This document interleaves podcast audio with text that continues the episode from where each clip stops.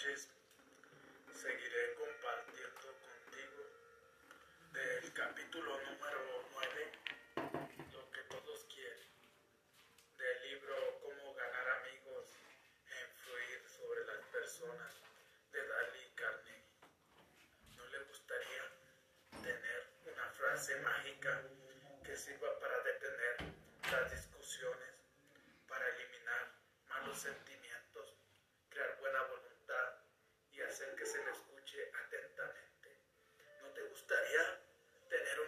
así? ¿No te gustaría tener una frase para eliminar de tu vida todo lo malo en las discusiones? Compartir contigo, ver las, las cosas desde el punto de vista de los demás. Y si tú aplicas simplemente esa, ese capítulo, obtendrás grandes resultados en tu vida. ¿Sí? Pues bien, aquí está. Diciendo, yo no lo puedo culpar por sentirse como se siente. Si yo estuviera en su lugar, no hay duda que me sentiría de la misma manera. Te la voy a volver a repetir. Es una frase que te tienes que grabar en lo más profundo de tu mente, en lo más profundo de tu corazón. Yo no lo puedo culpar por sentirse como se siente. Si yo estuviera en su lugar, no hay duda de que me sentiría de la misma manera. Yo no te puedo culpar por sentirte como te sientes. Yo no te puedo culpar por sentirte como tú te expresas. Yo no te puedo culpar por actuar como tú actúas. Yo no te puedo culpar. ¿Por qué? Porque si yo estuviera en tu lugar, si yo tuviera tu misma conciencia, quizás haría las mismas cosas o peores. Por eso es importante empezar la frase y verlo desde el punto de vista de la otra persona, pero sin culparla. Si tú haces eso, obtendrás grandes resultados o tendrás grandes amigos que te ayudarán en tu caminar. Si tú le dices a la persona que se ha equivocado, entonces te la vas a ganar como enemiga o enemigo, pero si tú le dices a la persona que la misma situación, tú actuarías de la misma manera que ella. Una frase como esa suavizará a la persona más pendenciera del mundo. Y usted puede pronunciarla con toda sinceridad, porque si estuviera usted en el lugar del otro, es evidente que pensaría como él. Es una, una frase diplomática, una frase que te ayudará hacer que la persona más enojada, hacer que la persona que más te odia se sienta halagada por ti. ¿Por qué? Porque siempre vas a hablar con palabras diplomáticas y siempre vas a ver el punto de vista de la otra persona y siempre vas a actuar desde lo que él está haciendo, desde lo que él está pensando, porque si tú actúas así, obtendrás grandes resultados. ¿Qué pensarían como él?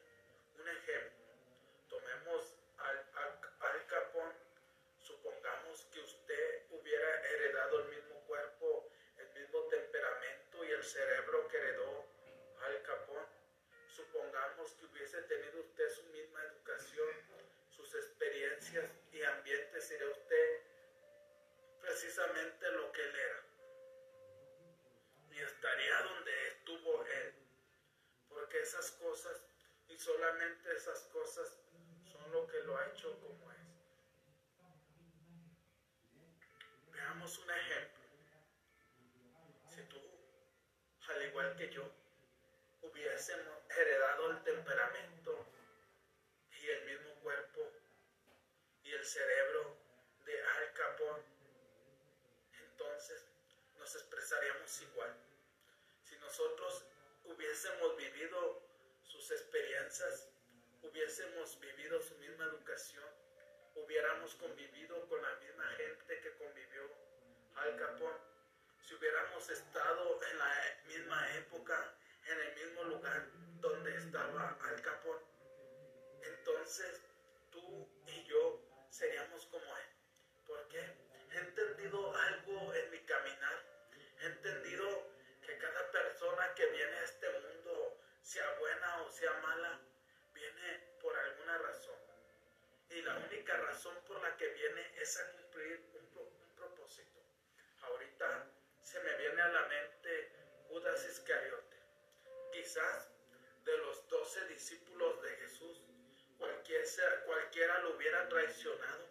Yo creo que hasta el mismo Juan lo hubiera traicionado, lo hubiera entregado, ese fuera su propósito.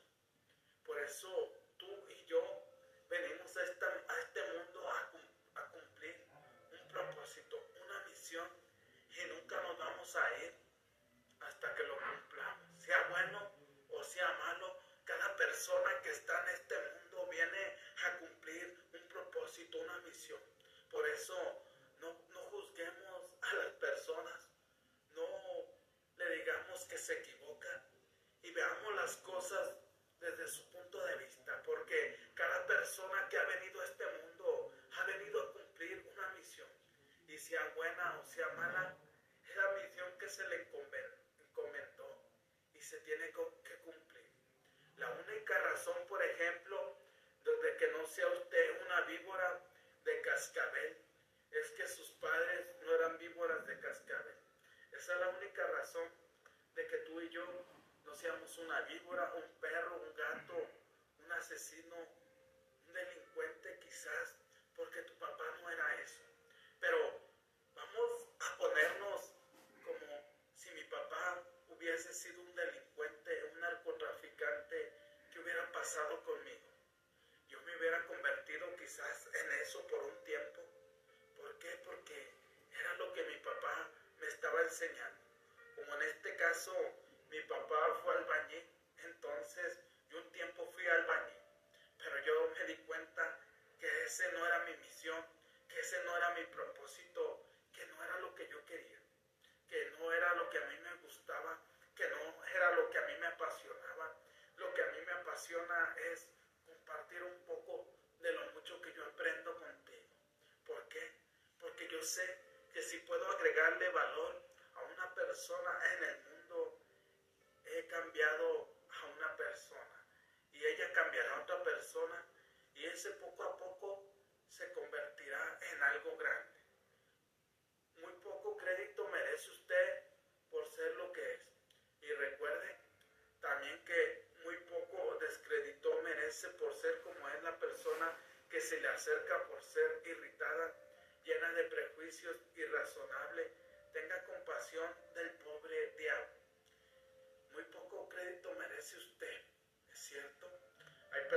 que se te acercan irritadas, hay personas que se te acercan y te quieren golpear, pero volvemos a lo mismo. Cada una de esas personas no tiene la misma conciencia que tú. Analiza, reflexiona un poco y date cuenta que esa persona quizás en su casa vivió malos tratos, vivió golpes continuos familiares. Y en cambio esa persona se convierte en una persona peleonera, en una persona mala. ¿Por qué? Porque fue educada así. Y no puedes cambiar a las personas de la noche a la mañana. Es un proceso que le puede llevar meses, años o toda su vida. Pero cuando una persona se decide a cambiarse un poco, a darse cuenta que está cometiendo errores, en este caso yo me di cuenta de eso. Yo no voy a hacer lo que era mi papá. Si mi papá fue un mujeriego, si mi papá fue alcohólico, drogadito, entonces yo no voy a hacer eso. Porque quizás a mí me inculcaron eso y viví eso en algún momento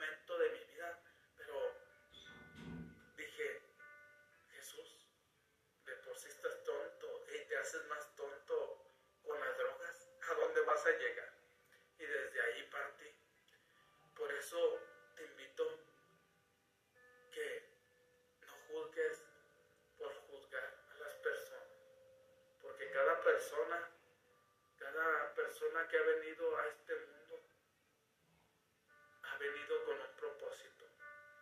Por eso ten misericordia del pobre diablo. El pobre diablo es el más odiado y todo el mundo le echamos la culpa. Que si esta persona mató fue porque se le metió el diablo. Si esta persona asesinó, este, violó a alguien es porque el diablo se le metió. Y al pobre diablo siempre lo metemos. Recuerda que tú eres el capitán de tu destino y el capitán de tu alma. Que tú puedes un poco cambiar tu destino. Pero si tú te quedas en el mismo lugar, es porque tú lo decidiste.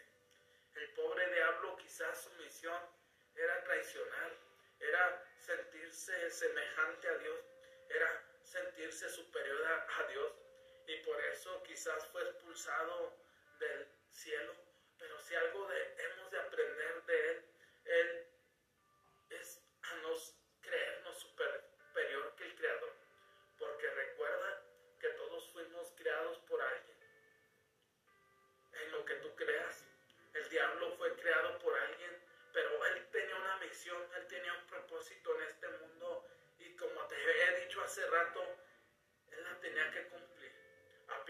De él, simpatice con él, dígase, ese, si no fuera por la gracia de Dios, podría ser yo. Y es cierto, quizás tú o yo seríamos el diablo, pero como Dios ha tenido misericordia, como Dios se ha compadecido de nosotros y como nosotros no somos ángeles, no somos arcángeles, sino somos los hijos de Dios.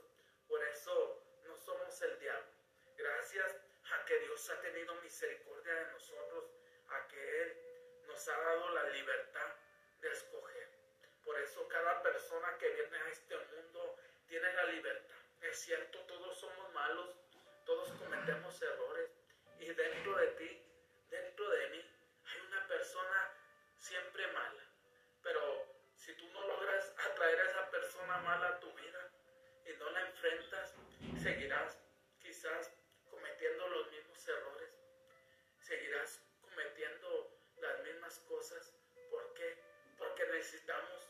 estar en un proceso de transformación y de conocernos, conocer nuestras debilidades, conocer quiénes somos y hacia dónde vamos. Recuerda que todos llevamos una, una persona mala adentro. Las tres cuartas partes de las personas con quienes se encontrará usted mañana tienen sed de simpatía. Deles esa simpatía y le tendrán cariño. Las tres cuartas partes vas a convivir en tu vida tienen, quieren simpatía de ti. Pero quizás alguna persona llega a tu vida porque tiene que enseñarte algo. Cada persona que llega es un maestro que te va a enseñar algo que tú tienes que aprender. Pero muchas veces aprendemos lo malo y no aprendemos lo, lo bueno de esas personas. Por eso te invito a que seas agradecido, a que agradezcas y te des cuenta allá afuera que cuando una persona te cuenta su historia, cuando una persona quiere que la escuches, es porque una tercera parte de la humanidad, una tercera parte del mundo quiere que tú tengas simpatía con ellos. Pero muchas veces nos enfocamos solamente en nosotros y no dejamos que los demás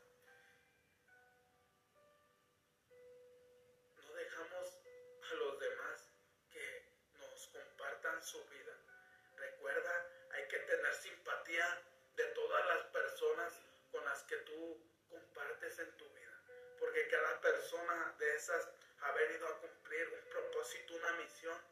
Y si nos enfocamos desde la simpatía, o tendremos cariño, o tendremos amor, o tendremos paz, o tendremos lealtad, fidelidad de cada una de las personas con las cuales tú seas empática o seas simpático. Si ha agregado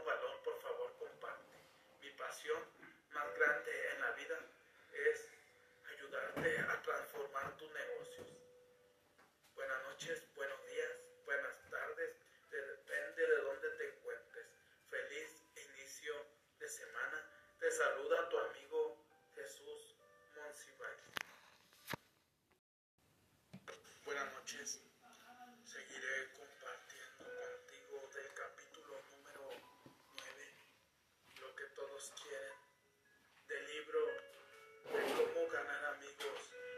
Sobre las personas de Dale Carnegie. Yo pronuncié cierta vez una conferencia radiotelefónica acerca de la autora de Mujercitas, Luisa May Alcott.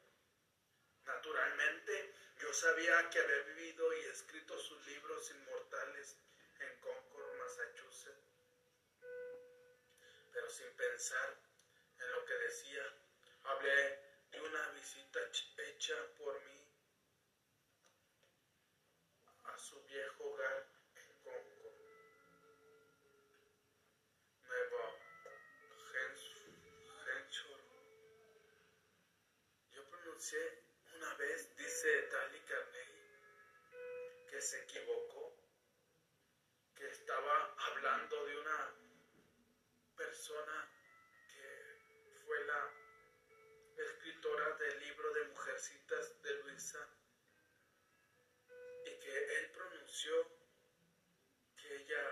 nacido en Nueva Hampshire.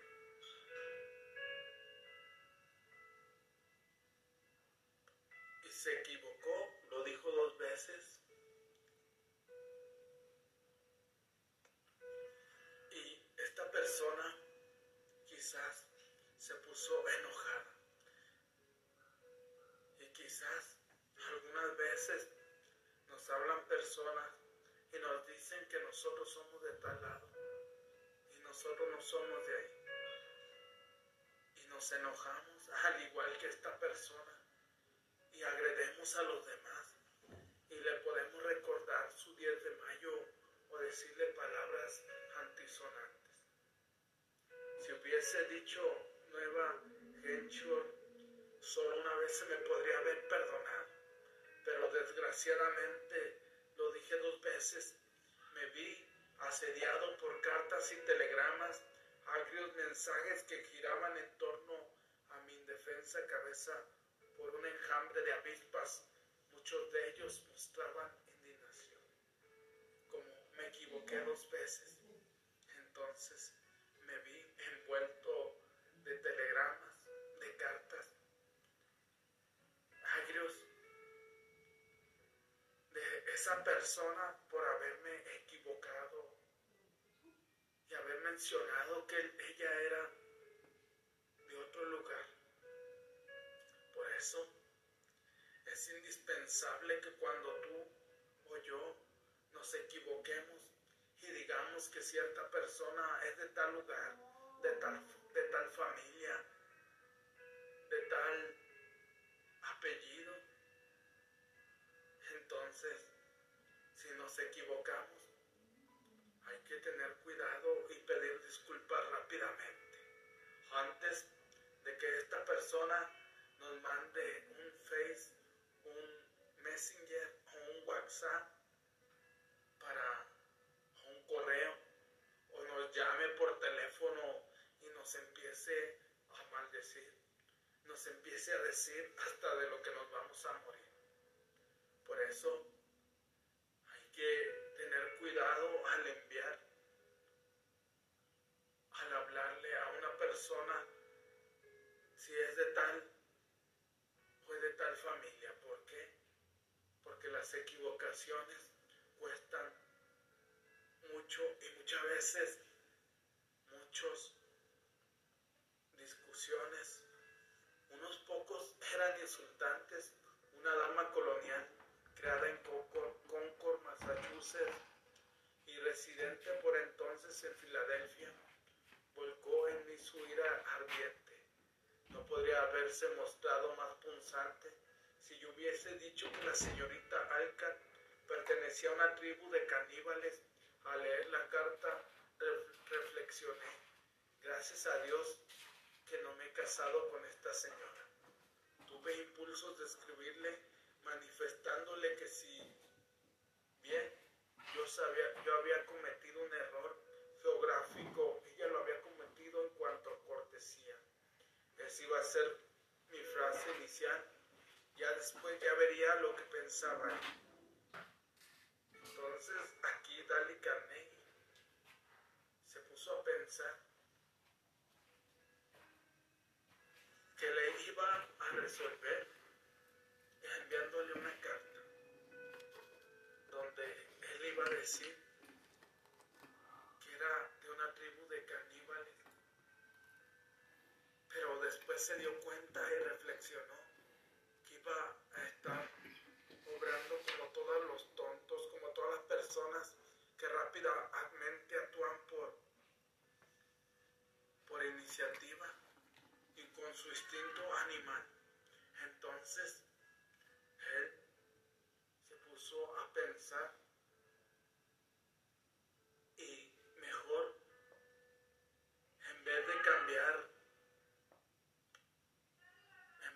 decir lo que iba a decir, cambió su carta.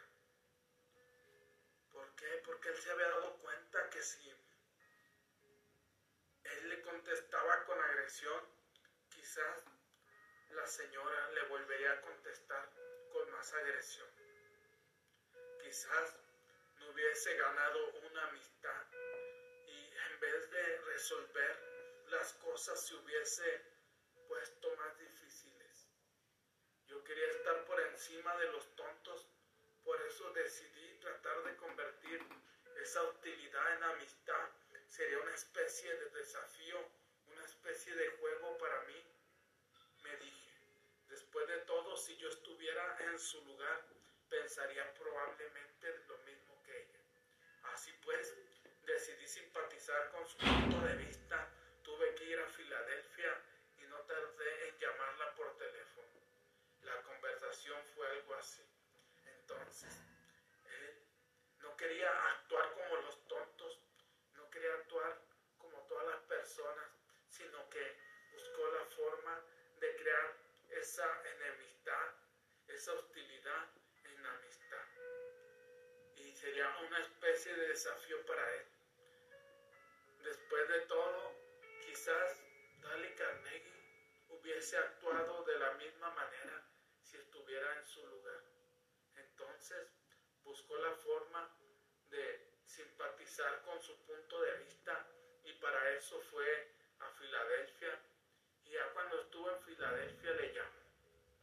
Yo, señora fulana de tal, usted me escribió una carta hace pocas semanas y quiero darle las gracias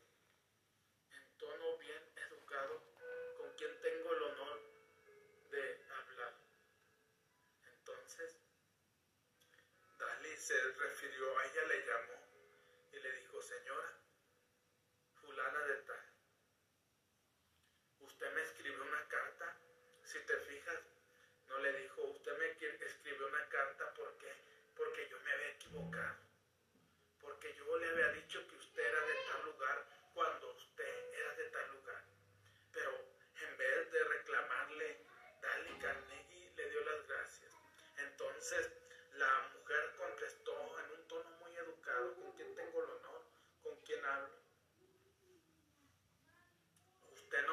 conoce, me llamo Dali Carnegie. Hace unos pocos domingos di una conferencia sobre Luisa May Alcott y cometí el error imperdonable de decir que había vivido en Concord, Nueva Hampshire. Fue un error estúpido y quiero pedirle disculpas. Fue usted muy amable al dedicar parte de su tiempo a escribir. Ella, siento mucho, señor Carnegie, hice, perdí el tino. Quiero que me disculpe.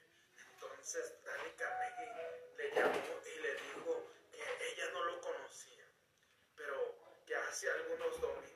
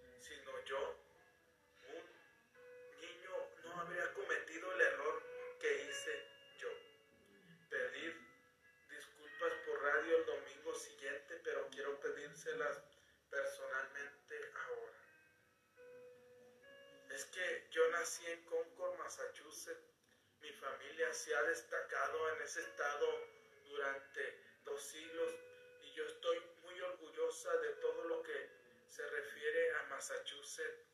Me afligió mucho en verdad oírle decir que la señora Alcar nació en Nueva Hampshire, pero estoy avergonzada de esa carta. No, soy yo quien debo pedirle disculpas.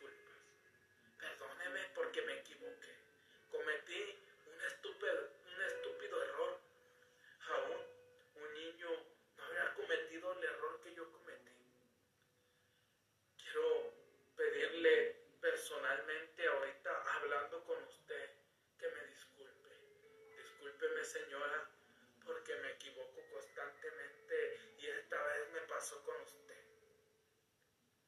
Y la persona le contestó, es que yo nací en Concord, Massachusetts. Mi familia se ha destacado en ese estado porque durante dos siglos hemos vivido ahí y estoy muy orgullosa de yo haber nacido en Massachusetts. Estoy muy orgullosa de mi, de mi país, de mi estado, a pesar de que ahorita vivo en, en Filadelfia. Por eso me sentí y me afligió mucho oírle decir que la señorita Alcar era de otro lado, pero estoy muy avergonzada porque no, no pensé, porque actué de una manera que no debería de haber actuado. Por eso le pido, señor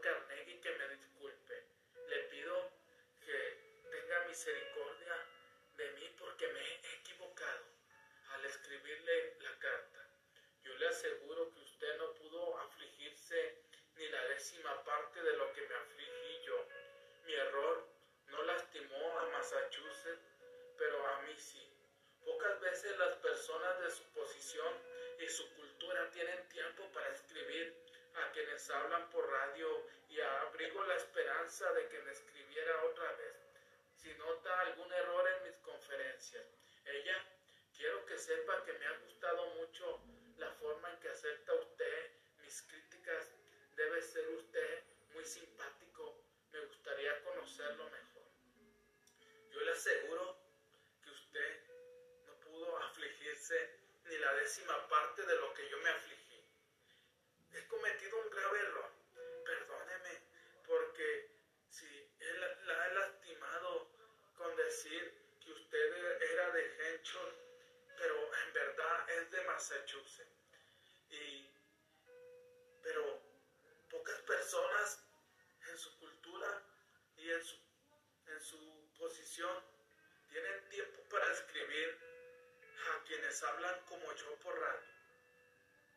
Y abrigo la esperanza de que cuando yo me equivoque, de que cuando yo vuelva a decir una incoherencia, de que cuando yo vuelva a decir una burrada en mis conferencias, usted, usted tiene la, la capacidad, usted es, me sentiré muy honrado si usted me vuelve a escribir una carta cada vez que yo me equivoque. Ella, quiero que sepa que me ha gustado mucho la forma en que ha aceptado mis críticas. Me gustaría conocerlo mejor. Me parece un hombre muy simpático, me parece un hombre muy diplomático, me parece un hombre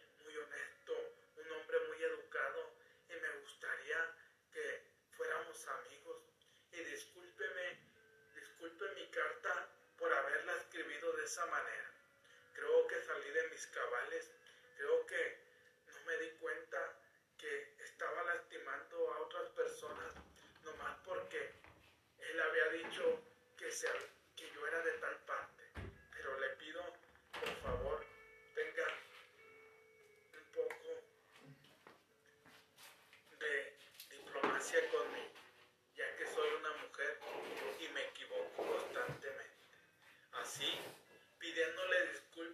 simpatizando con su punto de vista, logré que ella se disculpara y simpatizara con el mío. Tuve la satisfacción de dominar mi mal genio, la satisfacción de devolver bondad por un insulto y me divertí mucho más al conseguir la simpatía de esa mujer que si le hubiera dicho que se arrojara de cabeza al río. Si te fijas en esta historia, Dali Carnegie estuvo a punto de perder su diplomacia, estuvo a punto de perder Si él hubiera actuado como actúan todos los tontos, si él hubiera actuado de la misma manera que actúan todas las personas y le hubiera contestado de la misma manera a esta mujer, creo que no te estuviera contando esta historia en este momento. Pero él se dio cuenta, él se dio cuenta que si él actuaba de la misma manera, en vez de solucionar las cosas, iba a crear más hostilidad, iba a crear más problemas y, no iba a solucionar nada. Entonces, lo mejor que decidió él fue ir a Filadelfia y llamarle personalmente y pedirle disculpas. Entonces, al pedirle disculpas, logró que la otra persona se simpatizara con él y, y también se diera cuenta que se había equivocado, que a pesar de que era una mujer muy educada, una mujer muy culta, una mujer que no tenía tiempo para, para escribir cartas, se había equivocado y también le había pedido disculpas a Dali Carnegie. Por eso hay que aprender siempre de los errores de los demás. Hay que aprender de las demás personas. Si ves que la otra persona se equivoca, por favor, ten cuidado de decirle que se ha equivocado. Cuidado de si otra persona te agrede, ya que agresión genera agresión, entonces hay que buscar la manera más diplomática para poder, poder resolver los problemas que en ese momento estés pasando. Si tú usas esta misma técnica que usó Dali Carnegie, créeme que obtendrás amistades y convertirás esa hostilidad, ese enojo en, en buena actitud positiva de la otra persona. Si ha agregado valor, por favor, comparte. Más grande en la vida es ayudarte a transformar tu negocio. Buenas noches, buenos días, buenas tardes, depende de dónde te encuentres. Te saluda tu amigo Jesús Monsiváis. Buenas tardes. Seguiré compartiendo contigo del capítulo número 9, Lo que todos quieren, del libro de Dali Carnegie, cómo ganar amigos e influir sobre las personas. Todo hombre que ocupa la Casa Blanca se ve diariamente ante espinosos problemas de, de las relaciones humanas. El presidente Tal no fue una excepción y por experiencia conoció el enorme valor químico de la simpatía, pero neutralizar el ácido de los resquemores en su libro ético en servicio. Todo hombre que ocupa algún o otro puesto. Aquí estamos hablando que todo hombre que ocupa la Casa Blanca, pero si tú te fijas, toda persona que llega a los altos puestos, a los altos rangos, cada persona que lo conoce quiere que él le haga un favor o que le consiga un trabajo bien remunerado como en esta historia te voy a compartir. Pasó al presidente Taft, que fue el expresidente hace más de 80, 90 años este, la Casa Blanca da, da un ejemplo bastante divertido sobre la forma en que suavizó la ira de una madre decepcionada y ambiciosa.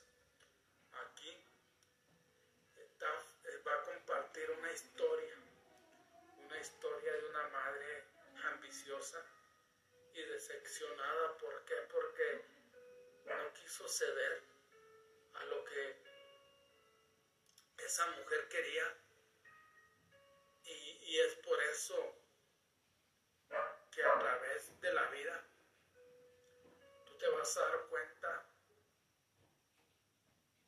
que hay muchas personas que solamente quieren usarte. Hay una persona que me contactó por Facebook me estaba invitando a algo de usar medio, medio tiempo de mi vida para hacer tal cosa. Y yo nunca le había dicho que sí. Entonces ella me dijo que, que porque le había hecho perder su tiempo si yo en ningún momento le dije que sí. Y entonces le, le dije, le, le dije que me había equivocado, que me perdonara, pero que yo no tenía tiempo para hacer tal cosa. Entonces me dijo que era un hipócrita y le dije que sí, gracias. Y ya no me contestó nada. Y, y a través del tiempo te vas a dar cuenta que muchas personas solamente quieren usarte. Que muchas personas simplemente son hipócritas. Y te voy a hablar de hipocresía. Algún día una persona me dijo que todos somos hipócritas. Y es cierto, somos hipócritas porque cuando no necesitamos de cierta persona, ni siquiera la saludamos, ni siquiera le hablamos. Pero cuando necesitamos de esa persona y queremos un favor, entonces empezamos con la hipocresía. Hola amigo, ¿cómo estás? Fíjate que te quería pedir un favor. Y, y eso nos convierte en hipócritas a todos. Y aquí en este caso que vamos a ver, nos vamos a dar cuenta que una señora de Washington escribe Tax, cuyo marido tenía cierta influencia política, trató conmigo durante seis semanas o más a fin de que designara a su hijo para cierto cargo. Consiguió ayuda de senadores y representantes en número formidable y los acompañaba a verme para cuidar que defendiera bien su pedido. Cargo requería una preparación técnica y según las recomendaciones del cuerpo administrativo designé a otra persona. Entonces, en esta historia está contando Taft que una persona de Washington que estaba constantemente yendo a ver al presidente Taft durante seis semanas para que su hijo recibiera un empleo. Y entonces esta persona contactó a senadores y representantes políticos. Y cada vez que iba a verme iba con ellos para que yo le diera ese puesto a su hijo, pero eso no estaba en mi, en mi labor, en mi trabajo, porque la persona que se necesitaba para ese puesto debería de saber algo técnico.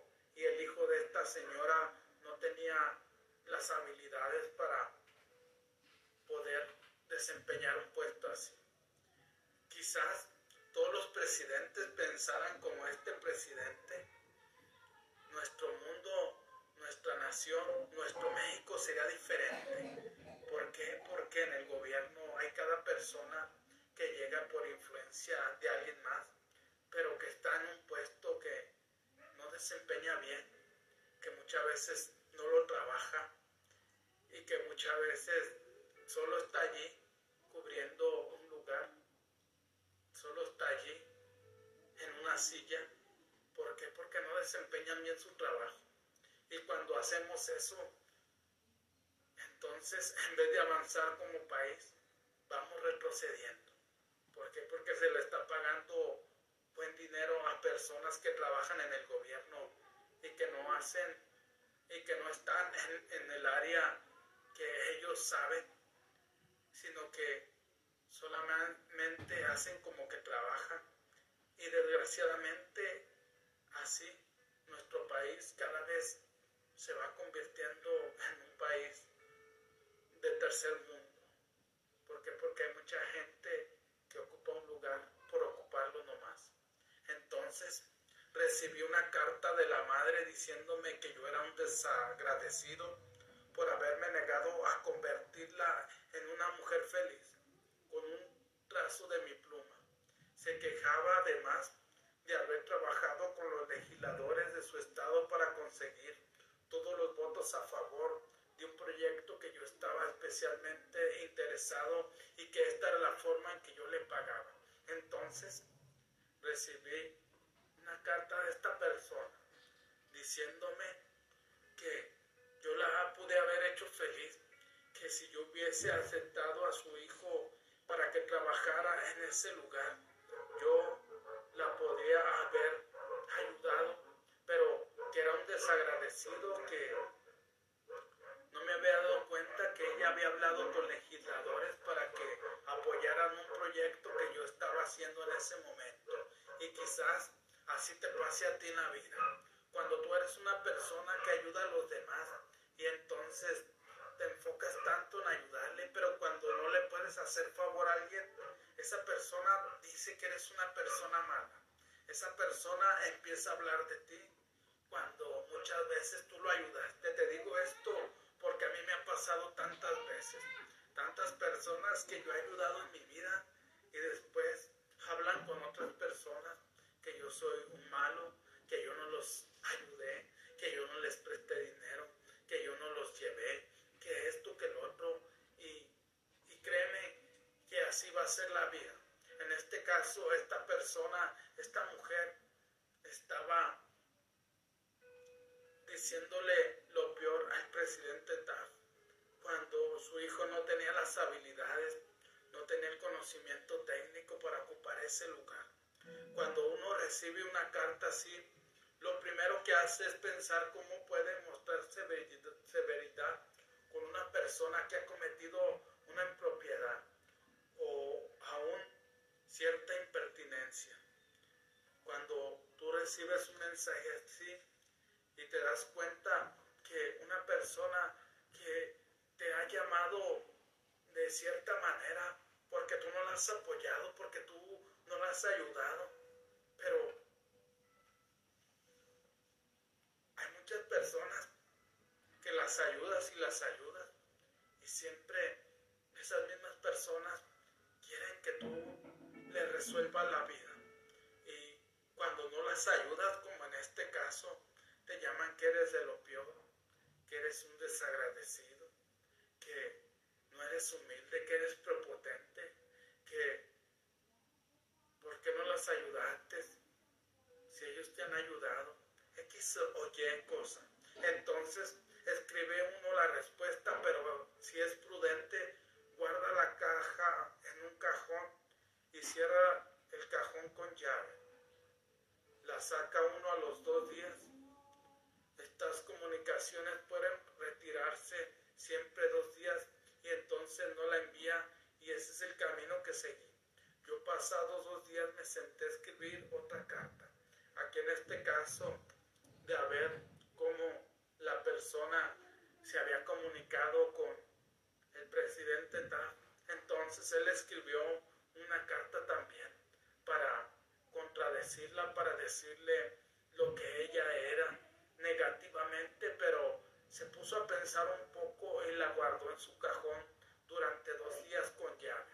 Y entonces durante ese tiempo analizó que si él, obraba de la misma manera que esta persona quizás se iba a meter en problemas y más porque era el presidente de, de Estados Unidos, de la Casa Blanca, y entonces decidió dos días después volver a escribir otra carta, donde fue lo más cortés que él podía hacer carta tan cortés como pude, en la cual decía comprender la decepción maternal en las circunstancias, pero que en verdad el nombramiento no dependía solamente de mis preferencias personales que tenía que elegir a una persona con experiencia técnica y por lo tanto había tenido que seguir las recomendaciones del cuerpo administrativo. Expresaba la esperanza de que su hijo se realizara en el cargo que ocupaba, las esperanzas que en él depositaba la madre. Esto la calmó y me escribió para decirme que lamentaba haberme enviado la primera carta. Entonces el presidente Taft se sintió, se sentó en su oficina y empezó a escribir una carta diciéndole a esta persona que él no tenía toda la autoridad, que eso no dependía de él, porque el nombramiento de una persona necesitaba que supiera algo técnico. Y en este caso, él hubiera hecho lo que estaba en sus manos para poderle dar el trabajo a su hijo, pero no podía tomar la decisión solamente él. Había otras personas que habían tomado la decisión y aquí en esta carta le pide disculpas a la, a la señora. Entonces la señora ya después le manda una carta diciéndole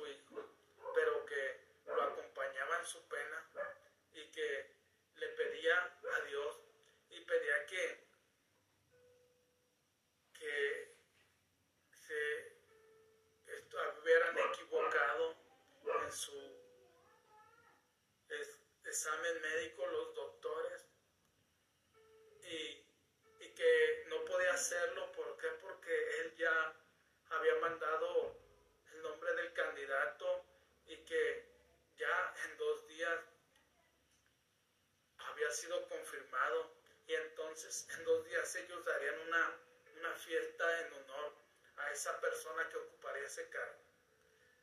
Entonces, las primeras dos personas que llegaron a saludar a mi esposa y a mí fueron el marido y la mujer del caso, a pesar de que ella había estado in articulo mortis tan poco tiempo antes. Entonces, ya después de haber dado esta fiesta, llegó esta señora y su esposo cuando ella me había dicho que estaba postrada en cama cuando tenía cáncer.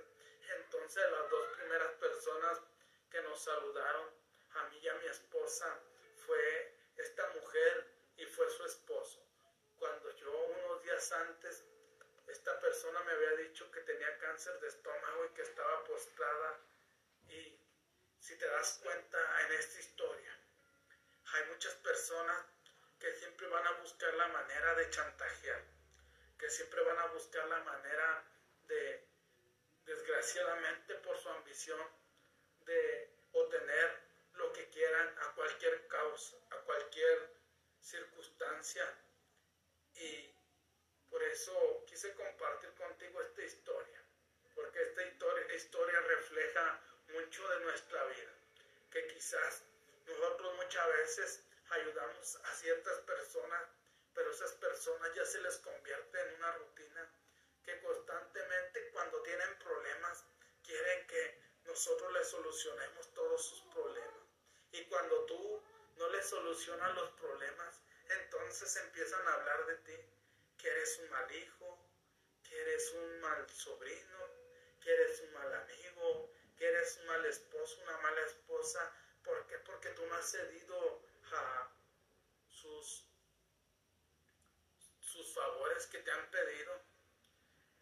Y aquí vemos en esta historia que esta mujer estaba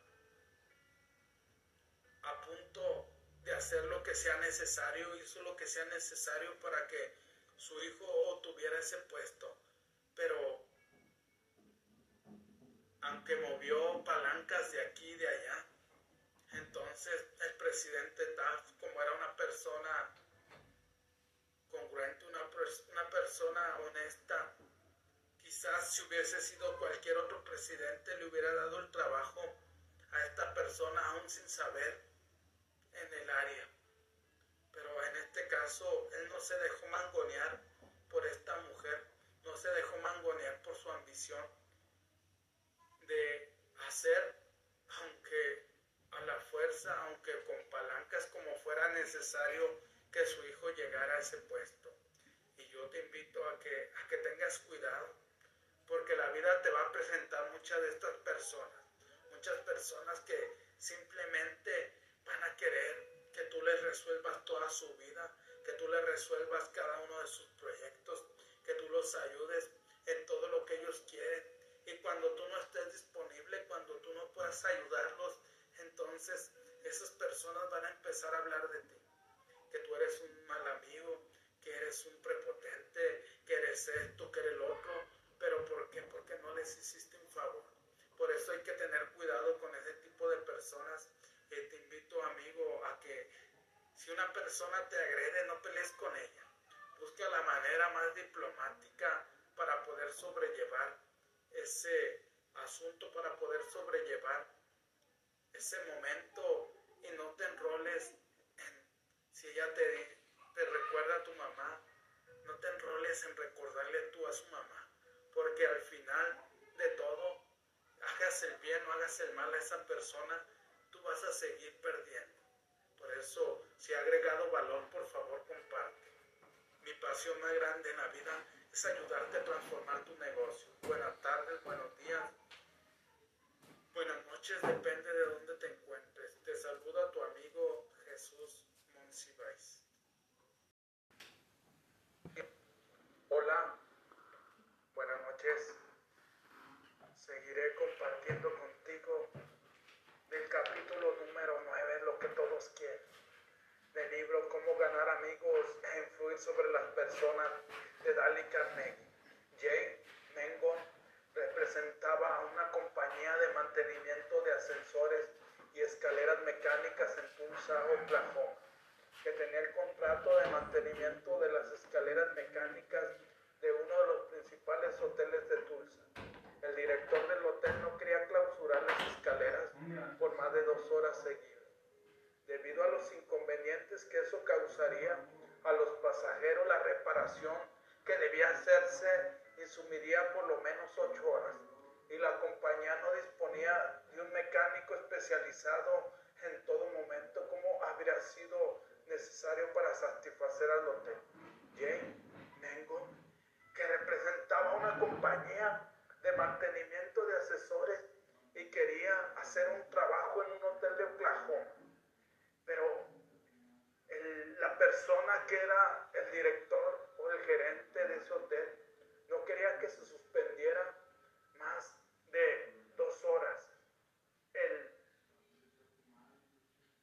el hotel, las escaleras. ¿Por qué? Porque esto afectaría a sus a las personas que estaban hospedadas o que llegaban a hospedarse en ese hotel. Entonces, Mengon buscó la forma de cómo decirle a esta persona de que al menos se iba a tardar ocho horas y que era conveniente tardarse ocho horas que tardarse más.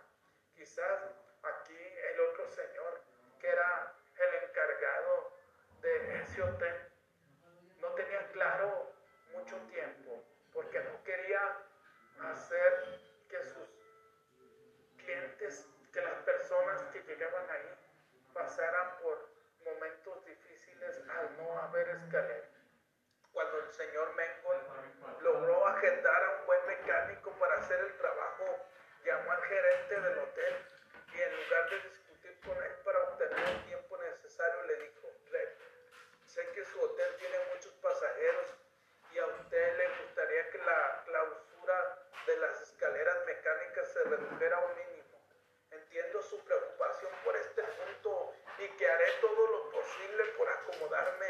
No obstante, después de estudiar la situación, hemos llegado a la conclusión de que si no hacemos el trabajo completo ahora, la escalera podría sufrir un perjuicio más serio y la clausura a la larga sería más prolongada. Estoy seguro de que usted no querrá causarles inconvenientes a sus pasajeros durante varios días seguidos. Entonces, cuando el señor Magnum logró agendar con un buen mecánico para hacer el trabajo, llamó al gerente y en lugar de discutir, le dijo, Red, yo sé que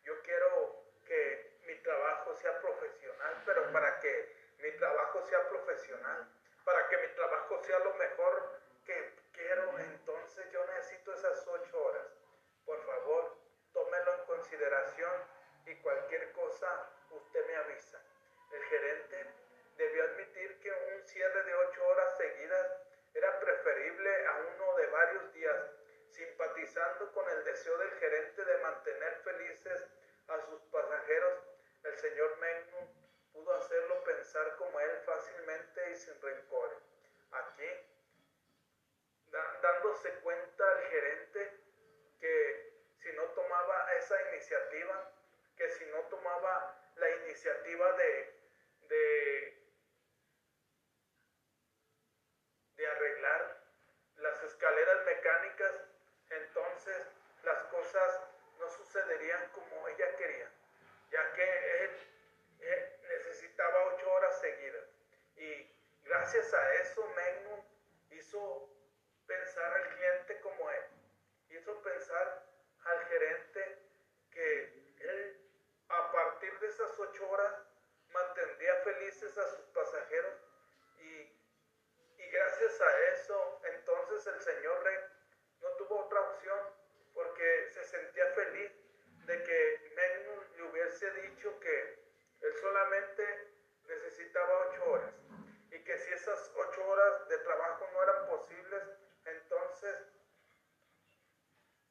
entonces las cosas no se iban a solucionar. ¿Por qué? Porque entonces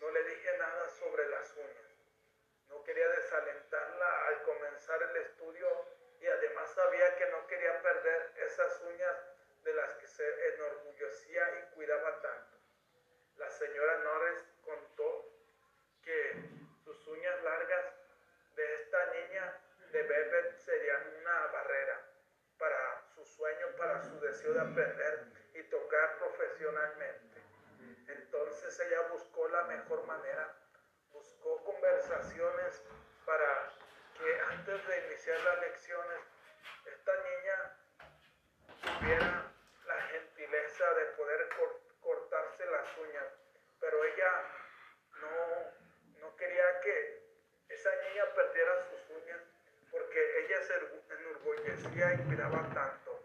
Entonces buscó la mejor forma, estuvo pensando, estuvo reflexionando qué decirle a la niña para que ella se diera a cortarse las uñas primera lección, cuando sentí que era el momento adecuado, le dije, Bebel, tienes manos atractivas y unas uñas hermosas. Si quieres tocar el piano también como puedes hacerlo. Y como te gustaría, te sorprendería ver cuánto te ayudará a tener las uñas algo recortadas. ¿Eh? Hizo un gesto que representaba una negativa absoluta su madre sobre esa situación, pero sin olvidar hacer mención de lo hermosas que eran sus uñas. Otra reacción negativa era evidente que las hermosas uñas, otra reacción negativa era evidente que las hermosas uñas manicuradas de Bethel eran importantes para ella. Entonces allí Nolan buscó la mejor solución. Le dijo Bethel, tienes manos atractivas, muy hermosa. Pero créeme que si quieres tocar el piano bien y lo quieres hacer como te gustaría, te sorprendería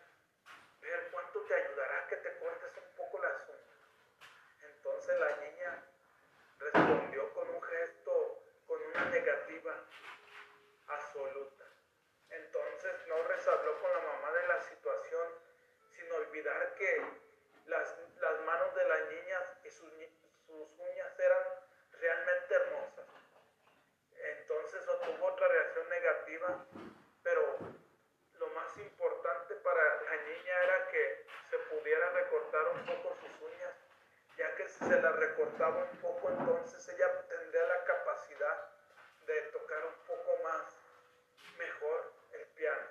A la mañana siguiente, Berber volvió para la segunda lección. Para mi sorpresa, se había cortado las uñas.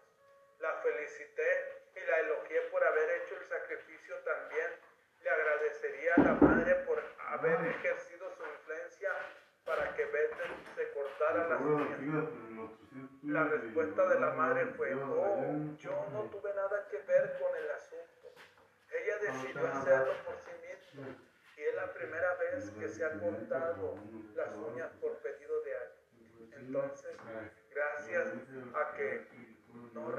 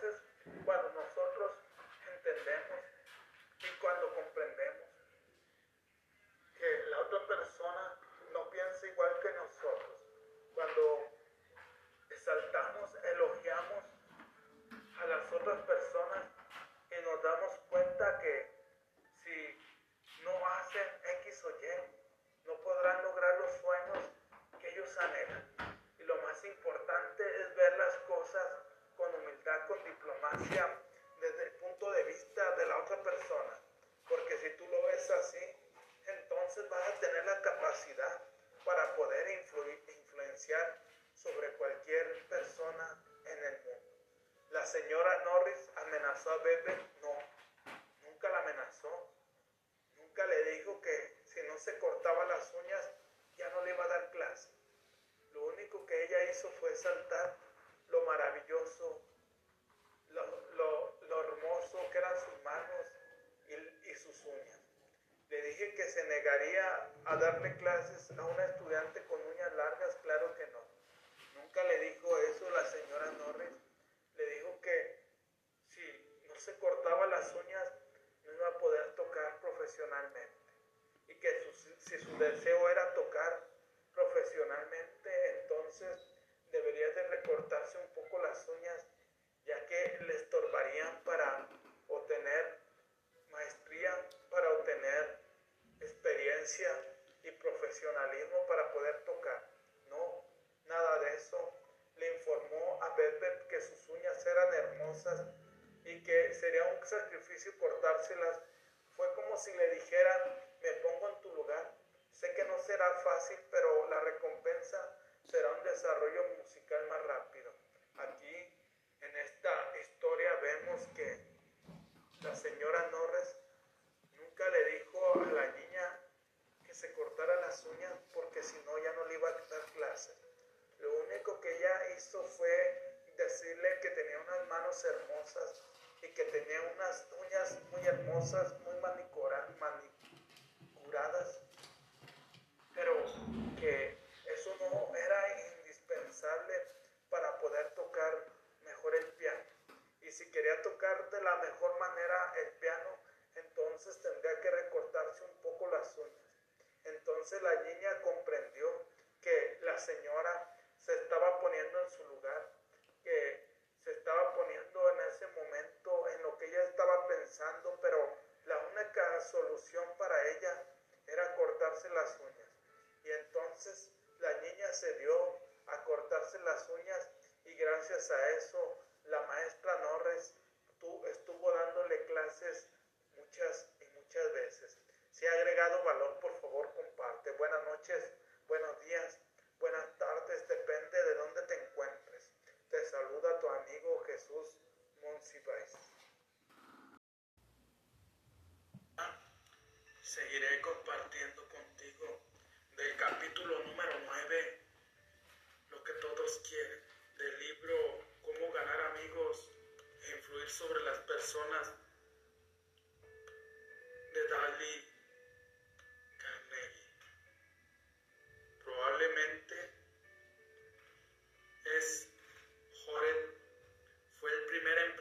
musical de los Estados Unidos.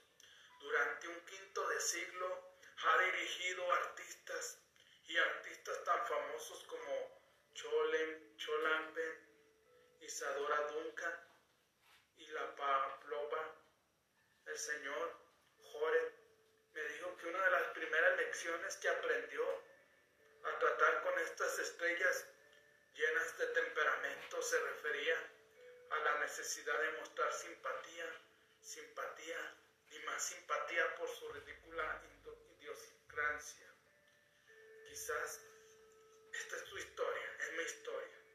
Muchas veces mostramos simpatía y más simpatía por personas que en todo momento se quieren hacerlas importantes. Que en cualquier cosa tenemos que ayudarlos y ayudarlos. Quizás tú muestras simpatía por tus hijos, por tu esposo, por tu esposa, por amigos, por familiares, por un hermano, por una hermana, que constantemente se hace la importante o el importante que tú tienes que ayudar. Así le pasó al señor Jorge el primer empresario de artistas en Estados Unidos, ya que durante 20 años estuvo como empresario de artistas, pero estos artistas eran muy arrogantes. Estos artistas muchas veces se comportaban como niños malcriados. Entre los artistas tan famosos destacaba Isadora Duncan, y la Pavlova y Cholampen, que era la persona más difícil de tratar para este empresario. Y la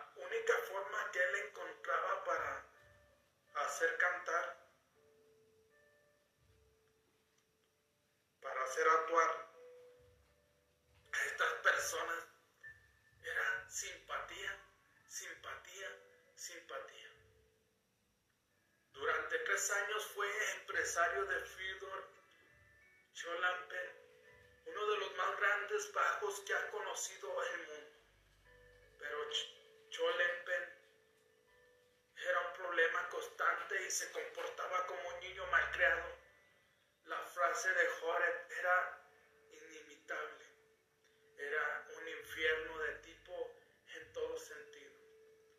Durante tres años, esta persona fue empresario de una persona que parecía un niño malcriado, de una persona que se comportaba como un niño. Y tú sabes cómo se comporta un niño malcriado porque quizás tú conoces uno, quizás en tu casa hay un niño de esos, quizás uno de tus hijos es un niño malcriado o tú o yo fuimos un niño malcriado. Sabes que de todo renegamos, de todo nos enojamos, de todo pataleamos, nos tiramos al piso y si no nos compran lo que queremos, entonces empezamos a llorar y a maldecir. Y así era esta persona. Era un problema constante, dice Joret.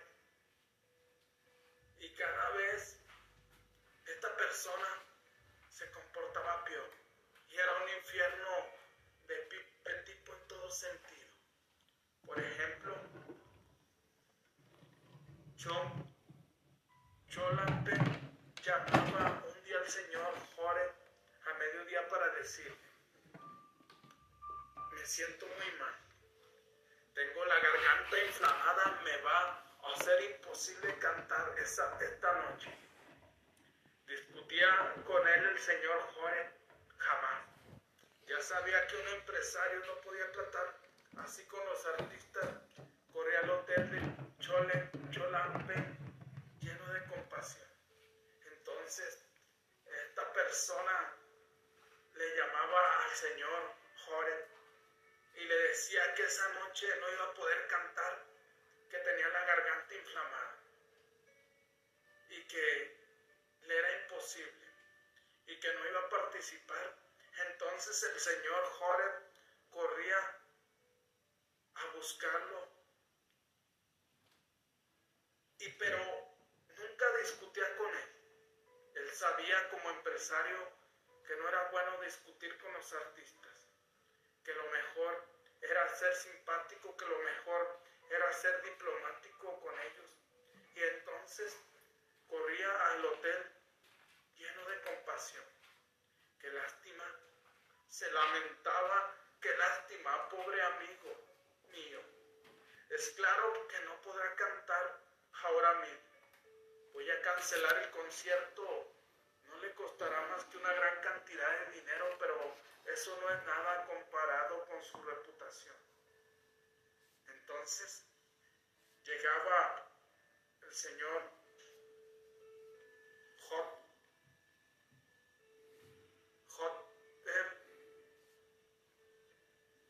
y le decía, qué triste, qué lástima, qué lástima amigo mío. Lo mejor para ti y para mí es cancelar el concierto. Pero lo único malo es que los dos vamos a perder mucho dinero. Pero es mejor eso a que nuestra reputación quede mal ante las personas. Entonces, Cholempen suspiraba y decía, quizás sea mejor que vuelva usted más tarde. Venga a verme a las 5 y ya veremos cómo me encuentro entonces. A las 5 volvía Jore al hotel, siempre lleno de simpatía y compasión Insistía en que debía cancelar el concierto y otra vez suspiraba Chol, Cholampen y decía, bueno, quizás sea mejor que vuelva más tarde, quizás esté mejor entonces. Entonces el señor Jorge volvía a las cinco y lo miraba y se fijaba cómo se encontraba y le decía lleno de simpatía y lleno de compasión te veo muy malo, Cholampe. Te ves muy mal. Te veo decaído. Tu voz parece que está enferma. Mejor es cancelar el concierto. Y entonces Cholem, Cholampe otra vez suspiraba y decía, bueno, quizás sea mejor que vuelva más tarde. Quizás esté mejor entonces. A las 7.30 el gran bajo aceptaba cantar, pero con la condición de que Joret apareciera primero en el escenario de la ópera metropolitana para anunciar que Cholampen sufrió un resfriado y estaba esa noche en plena posesión de su voz. El señor Joret debía mentir, pero dijo que así lo haría porque sabía que era la única manera de conseguir que el gran bajo se presentara en público. Entonces el señor Jorge volvía más tarde a buscar al señor Cholante.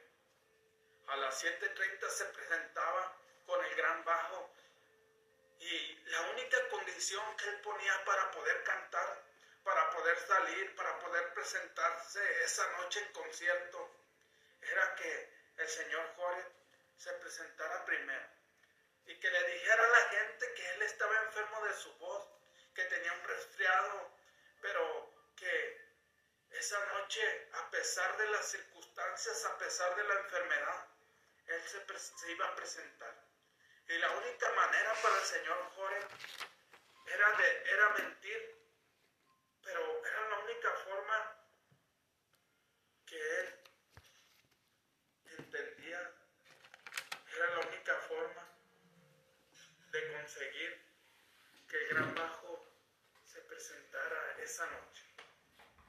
Te fijas, constantemente vemos personas que se comportan igual que esta persona, que se comportan como niños malcriados. Quizás en tu familia haya personas adultas que se comportan de esta misma manera para llamar la atención. ¿Por qué? porque todos queremos sentirnos importantes, todos queremos sentirnos que nos mimen, que nos amen, que nos quieran las demás personas. Y la única forma de obtenerlo es hacernos sentir como niños malcriados y que se haga lo que nosotros queremos. Y si no se hace lo que nosotros queremos, entonces no hacemos tal cosa. El doctor Arthur A. Gates dice en su espléndido libro Psicología Educacional, la especie humana ansía universalmente la simpatía de un niño. Pero, ¿por qué muchas veces nos comportamos así? El niño muestra a todos unas lastimaduras llega a infligirse un tajo, un machucón para que se conduelen de él. Por el mismo fin, los adultos muestran sus cicatrices, relatan sus accidentes, enfermedades, especialmente los detalles de sus operaciones quirúrgicas, la autocondolencia por los infortunios reales o imaginarios es en cierto modo una práctica casi universal. De manera que si usted quiere que los demás piensen como usted, ponga en práctica la regla número 9. Muestre simpatía por la idea y deseos de la otra persona. Así como se menciona en el libro de Psicología Educacional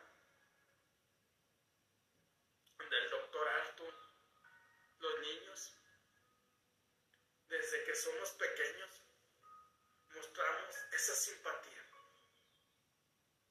¿Por qué? Porque esta ansia universalmente, todos queremos de alguna forma que los demás se conduelan, que los demás sufran con nosotros.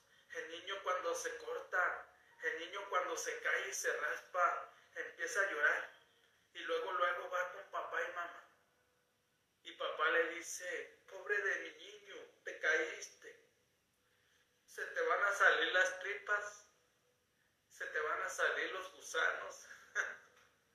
y el niño empieza a llorar más y más. Y no solamente pasan los niños, también pasan los adultos. Cuando su esposa lo deja, lo primero que ellos comparten es que mi esposa me acaba de dejar y empezamos a actuar como víctimas.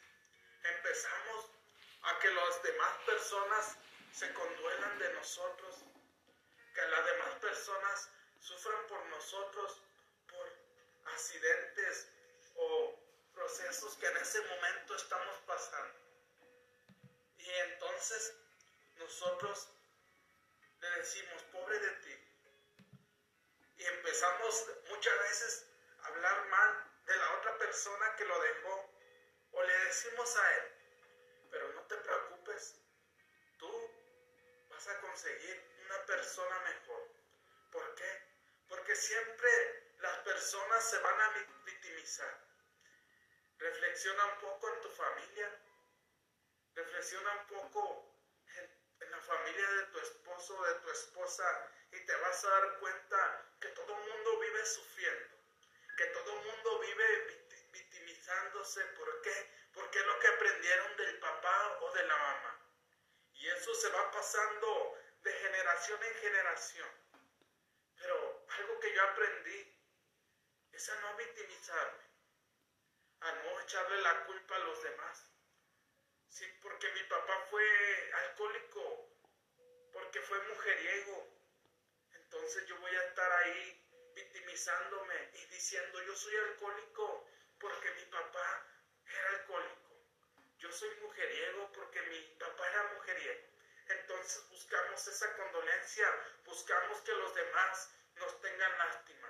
Y a través de la víctima, a través de hacernos la mustia, muchas veces obtenemos esos resultados.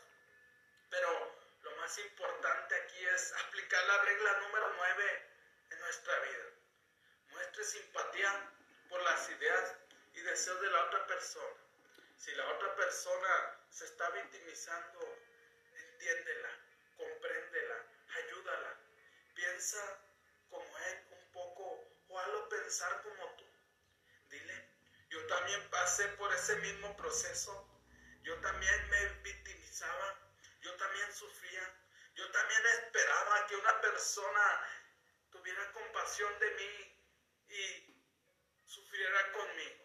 Pero entendí algo, que si eh, toda mi vida me la iba a pasar victimizando, entonces no iba a lograr nada.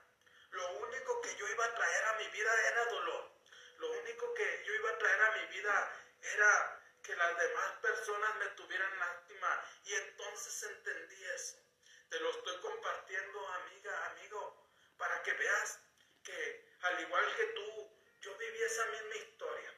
Pero yo entendí a pesar de esa circunstancia, yo podía ser feliz. Fue un proceso difícil, pero yo te comparto para que tú encuentres, al igual que yo, una salida y vivas ese proceso de convertir el dolor en amor, de convertir el dolor en, simpatía ante las demás personas y nunca juzgarlas. Si ha agregado valor, por favor comparte. Mi pasión más grande en la vida es ayudarte a crecer en tus negocios. Buenas tardes buenas noches, buenos días, depende de dónde te encuentres. Te saluda tu amigo Jesús Monsiváis.